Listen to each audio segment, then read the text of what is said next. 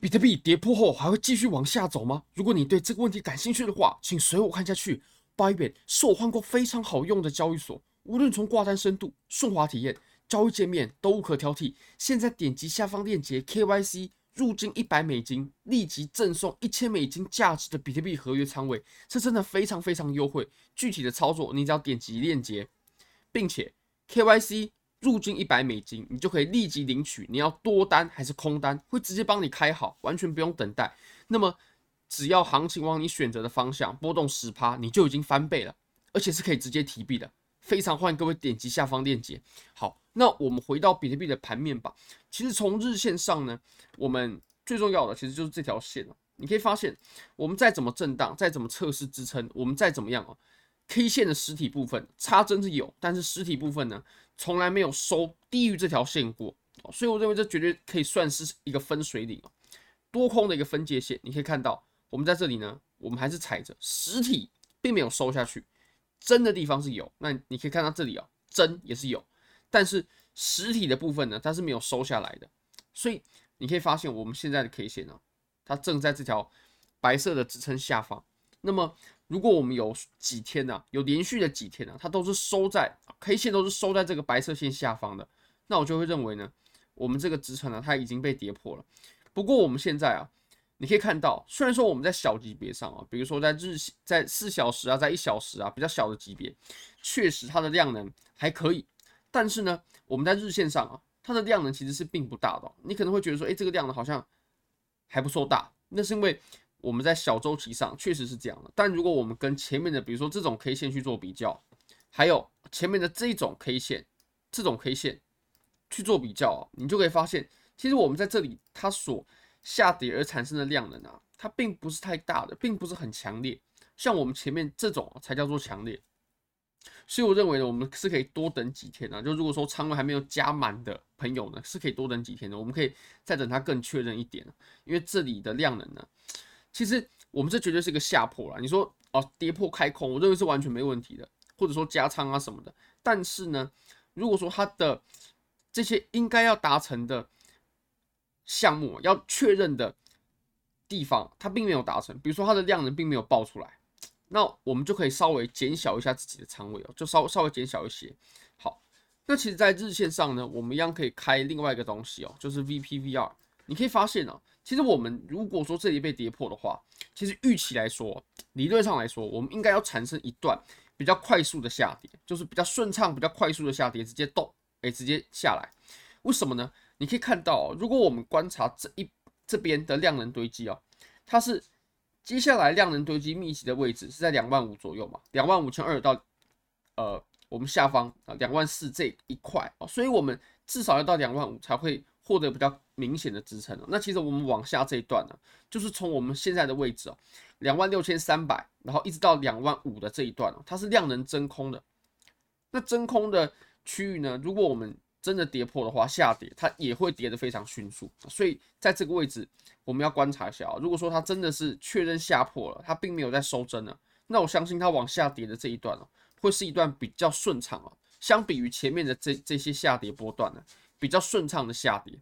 好，那我们再把级别再切小一个一点吧，我们再切到四小时啊。那其实到四小时呢，我们就可以观察这个箱体啦。这个箱体哦，它非常的明确。上下边界都很明确，你可以看到我们前面呢，哦，在测试了几次过后，终于撑不住往下跌了，而且下跌的时候它是有量能的哦，哦，有量能。虽然说我们昨天呢并没有打出一个新低，但是其实我们打出的这一段空间呢，其实也算是有利润的，而且也算是真的有打出距离的。那你可以看到我们现在在出现一个小小的反弹，你可以发现我们现在的反弹呢，它量能是比较缩的，然后也并没有太强势。那如果说接下来呢，它测试到我们原本箱体的下缘，并且回落，那这样是可以的，甚至我们可以考虑在这个位置去做加仓哦。具体加仓的程度呢，或者说要不要这么做，还是要看它反弹的强度。当然，量能还有 K 线的裸 K 呢都很重要。我们再观察一下，要不要在这边加仓呢？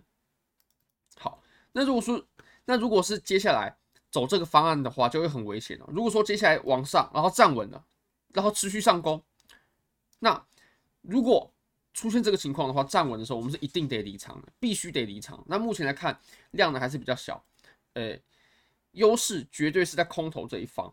好，那我们再把级别呢，我们再小一些些，我们到一小时，到一小时啊，你就可以看到，其实我们这段的下跌呢，当然如果说以空头的角度来说，如果你现在持有空单的话，你是绝对不会希望它有强势的反弹的，因为有强势的反弹呢，其实也可以表示在下方支撑买盘是很强劲的。那如果我们接下来要往下跌的话，它也不会跌得很顺畅，也通常也打不太出什么距离的。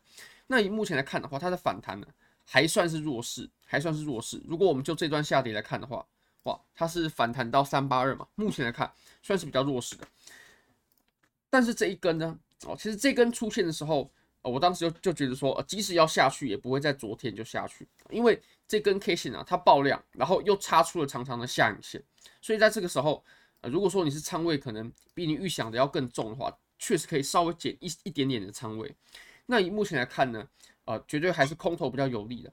那我们可以看一下，其实过往我们在几次比较顺畅的下跌，它走的呢都是反弹非常的弱势。我们可以举几个例子给大家看一下，像比如说我们在日线上啊，像比如说我们这整段，我认为最顺畅、最值得把握的是哪一段呢？就是这一段，还有这一段，这两段非常非常的顺畅。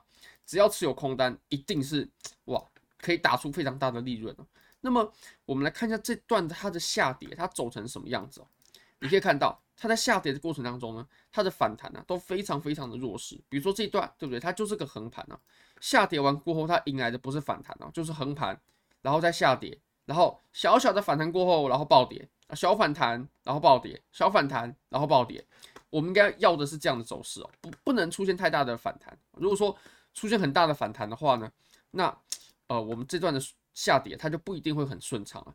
那还有，我们还可以看一段例子哦，比如说当时在这个地方的时候，这个地方它也是下跌的很顺畅啊，而且当时我印象很深刻，下跌的时候在假日。